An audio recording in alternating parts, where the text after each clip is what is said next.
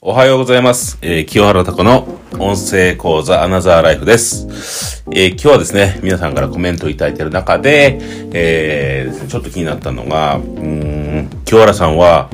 アニメとか、で、興味ないんですか？みたいな話だったんで、アニメとか漫画とかって読まないんですか？みたいな話だね、そういうコメントがいただいてたんで、そうですね、漫画はですね、基本読まないですね。ただ、うん、アニメは見ます。アマゾンプライムアマゾンプライムでアニメは見るんですよ。うん。で、どういうの例えば見るかというと、えーちょっとね、知り合いから、えーあ、知り合いとかね、あとこ自分のね、子供たちからですね、この鬼滅の刃見た方がいいよ、面白いからって言われて、漫画でちょっとね、見させてもらったんですちょっとね、ああまり、その、えーイメージできなかったんで、ちょっとアニメでね、えー見てみたら、この鬼滅の刃にハマっちゃいましてね、えーもう数日で全て見ちゃうっていうことでね、ハマっちゃいました。ね、仕事、仕事そっちのけってわけじゃないんですけど、いけませんよね、それね。まあ、ハマっちゃったっていうのもあるんですよね。あとは見るのは、そうですね、東京リベンジャー、皆さん知ってますか？東京リベンジャーとかね、アニメ面白いですよね。あと、キングダムとかね。あと、進撃の巨人とかね。あとは、えー、呪術廻戦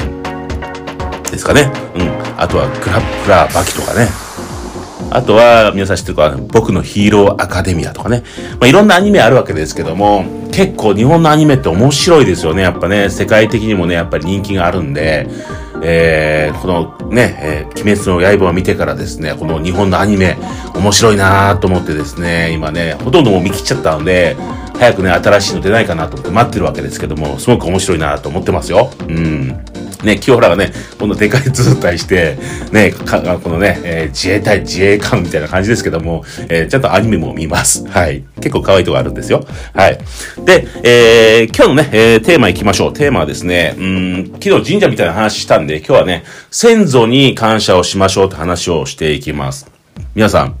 この先祖に感謝、ちゃんとしていますか？うん、なんだ先祖に感謝とは、いうことなんですけども、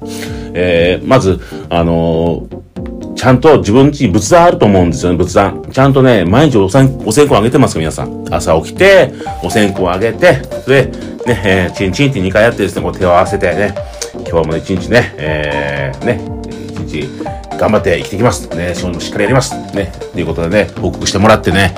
えー皆さん成仏してくださいって言ってね、えーやるわけですけども、皆さんちゃんとやってます？線香あげて。あの、先祖をぜひね、大切にしてほしいんですよね。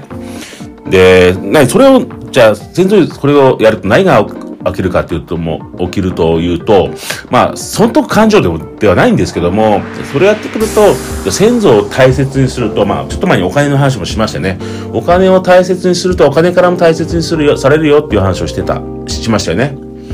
人間関係も一緒で、人を大切にすれば、その人からも大切されるよっていうことを言ってましたよね。これも一緒なんですよね。だから先祖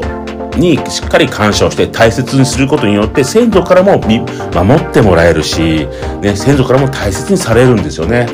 あね、えーちゃんとこいつは、ちゃんと線香あげて毎日手合わせて、本当にいつもありがとうございます。感謝してるな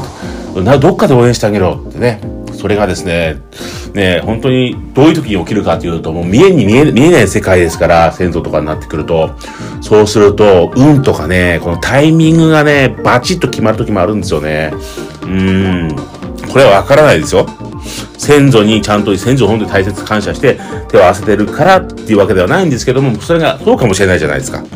なので、そうするとやっぱり先祖とかもね、応援してくれるんですよね。先祖ってね、自分たちお父さんお母さん、じいちゃんばあちゃんだけじゃないですから、その上も先祖繋がってますからね、ずーっと繋がってるんですよ。で、そういう形がみんな応援してくれるんですね。これすごくないですか？ね、この両親、その上にじいちゃんばあちゃんいて、その上にもずーっとね、親がたくさんいますから、先祖がずーっとたくさん繋がってますから、その人たちがみんな、ね、このパワーをくれるというか、力を貸してくれるわけですよ。それができたら皆さんね、とてつもないパワーを得られません？それが運とかね、タイミングとかになってくると、もうね、うん、そその辺分かってくるととんでもないことになるんじゃないかなと思うんですよね。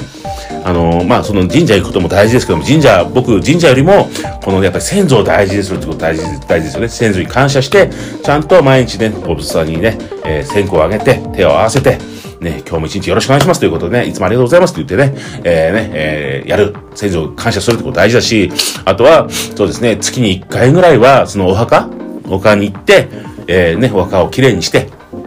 ね、えー、お花を植えて、ね、おお花をね、えー、おお花をね、入れて、ね、綺麗にして、ね、えー、線香をやって、ね、ちゃんと手を合わせてくる。ね、これぐらいできると、えー、先祖がね、ガンガン皆さんを応援してくれると思いますよ、あなたを。そうしたらね、とてつもないね、この、なんていうんですかね、いろんなね、運であったりとか、タイミングであったとかね、もうね、とてつもない、えー、パワーをもらうわけですから、なんか面白いことが起きると思いますよ。なので、ぜひね、この先祖を大切にして感謝をしてね、ぜひね、この仏さんに毎日ね、線香をあげて手を合わせる。